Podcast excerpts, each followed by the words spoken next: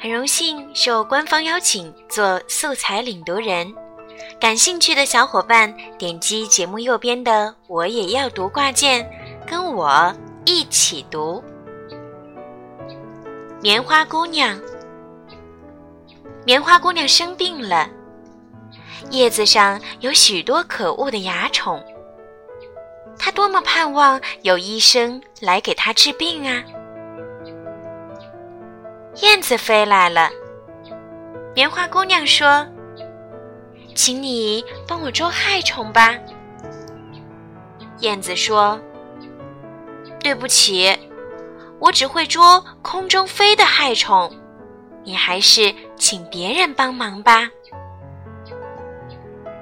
啄木鸟飞来了，棉花姑娘说：“请你帮我捉害虫吧。”啄木鸟说：“对不起，我只会捉树干里的害虫，你还是请别人帮忙吧。”青蛙跳来了，棉花姑娘高兴地说：“请你帮我捉害虫吧。”青蛙说：“对不起，我只会捉田里的害虫，你还是请别人帮忙吧。”忽然，一群圆圆的小虫子飞来了，很快就把蚜虫吃光了。棉花姑娘惊奇地问：“你们是谁呀？”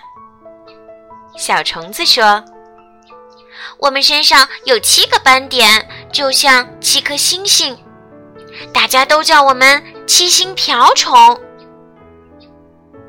不久。